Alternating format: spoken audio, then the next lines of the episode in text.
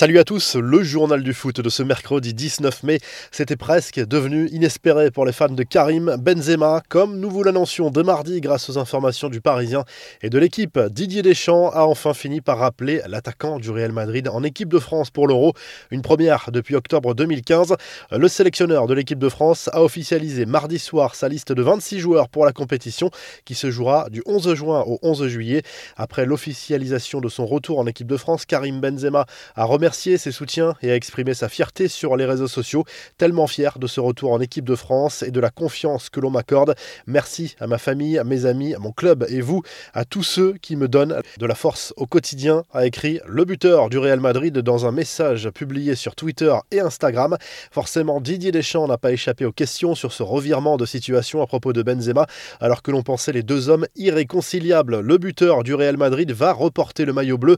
Alors que s'est-il passé concrètement? Le sélectionneur des Bleus a livré quelques explications sans rentrer dans le détail. Ce que l'on sait, c'est que Deschamps et Benzema se sont rencontrés et ont longuement échangé sur certains points bien précis. On s'est vu, on a discuté longuement, c'était l'étape la plus importante. Je ne vais pas vous dévoiler un mot de notre discussion, il en avait besoin, j'en avais besoin, a souligné Didier Deschamps. Selon le Parisien, le sélectionneur tricolore a d'ailleurs consulté plusieurs cadres du vestiaire du retour de l'attaquant du Real Madrid, Loris, Varane, Pogba, Giroud. Personne ne s'est opposé à son retour. Plusieurs joueurs ont d'ailleurs salué ce retour sur les réseaux sociaux. Kylian Mbappé se réjouit à l'avance de jouer avec l'attaquant madrilène et a publié sur les réseaux sociaux un montage où les deux joueurs sont associés avec le maillot bleu. Concernant le reste de la liste de Deschamps, c'est du classique ou presque. Petite surprise, Jules Koundé, le défenseur central du FC Séville, fera partie de l'aventure. Marcus Thuram, l'attaquant du Borussia Mönchengladbach, est également dans la liste.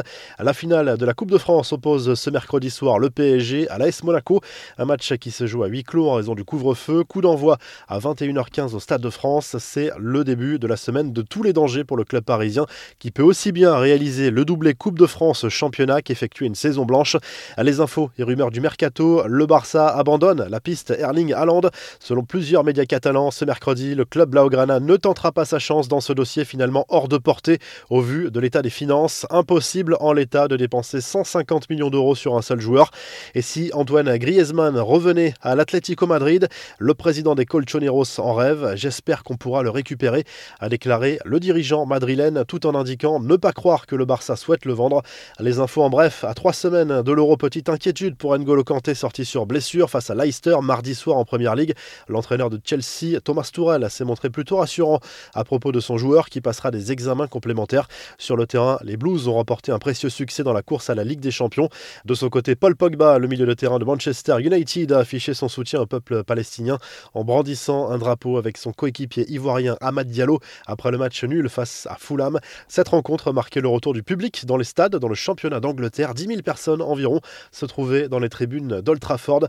Lui est une légende du football outre-Manche après Alan Shearer et Thierry Henry. Eric Cantona a fait son entrée au Hall of Fame de la Première League, une juste récompense pour l'ancien joueur de Manchester United. Je suis très heureux et fier, mais en même temps, je ne suis pas étonné, j'aurais plutôt été surpris si je n'avais pas été élu à lâcher Cantona dans une vidéo publiée juste après cette annonce. La revue de presse, bien évidemment, on retrouve Karim Benzema à la une de l'équipe ce mercredi, au lendemain de l'annonce du retour de l'attaquant madrilène juste avant l'Euro.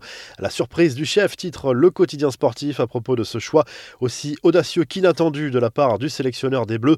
En Espagne, le journal AS fait également sa une sur ce retour de Benzema en bleu avec ce titre. Gracier, de l'autre côté des Pyrénées et particulièrement à Madrid, cette annonce a également fait beaucoup de bruit.